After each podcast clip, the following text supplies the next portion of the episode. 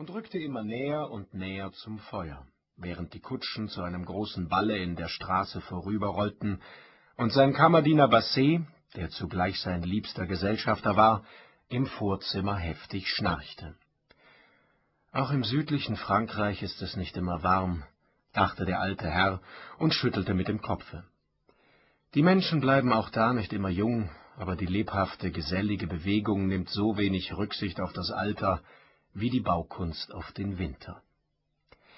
Was sollte er, der Chef aller Invaliden, die damals während des Siebenjährigen Krieges die Besatzung von Marseille und seiner Forts ausmachten, mit seinem hölzernen Beine auf dem Balle? Nicht einmal die Leutnants seines Regiments waren zum Tanze zu brauchen. Hier am Kamine schien ihm dagegen sein hölzernes Bein höchst brauchbar, weil er den Basset nicht wecken mochte, um den Vorrat grüner Olivenäste, den er sich zur Seite hatte hinlegen lassen, allmählich in die Flamme zu schieben. Ein solches Feuer hat großen Reiz, die knisternde Flamme ist mit dem grünen Laube wie durchflochten, halb brennend, halb grünend erscheinen die Blätter wie verliebte Herzen. Auch der alte Herr dachte dabei an Jugendglanz und vertiefte sich in den Konstruktionen jener Feuerwerke,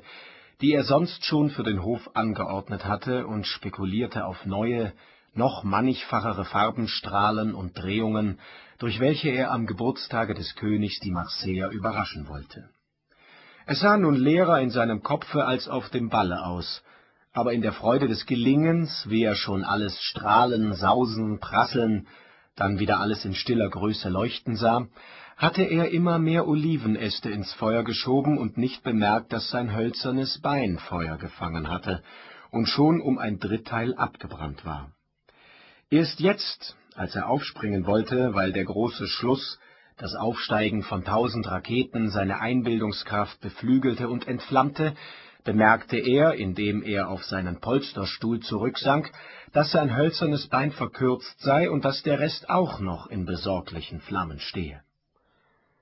In der Not nicht gleich aufkommen zu können, rückte er seinen Stuhl wie einen Piekschlitten mit dem flammenden Beine bis in die Mitte des Zimmers, rief seinen Diener und dann nach Wasser.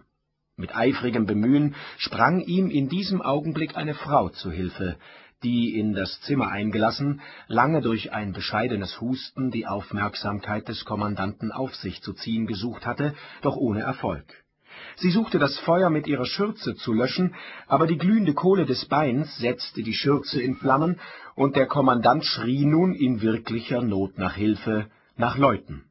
Bald drangen diese von der Gasse herein, auch Basset war erwacht, der brennende Fuß, die brennende Schürze brachte alle ins Lachen, doch mit dem ersten Wassereimer, den Basset aus der Küche holte, war alles gelöscht und die Leute empfahlen sich.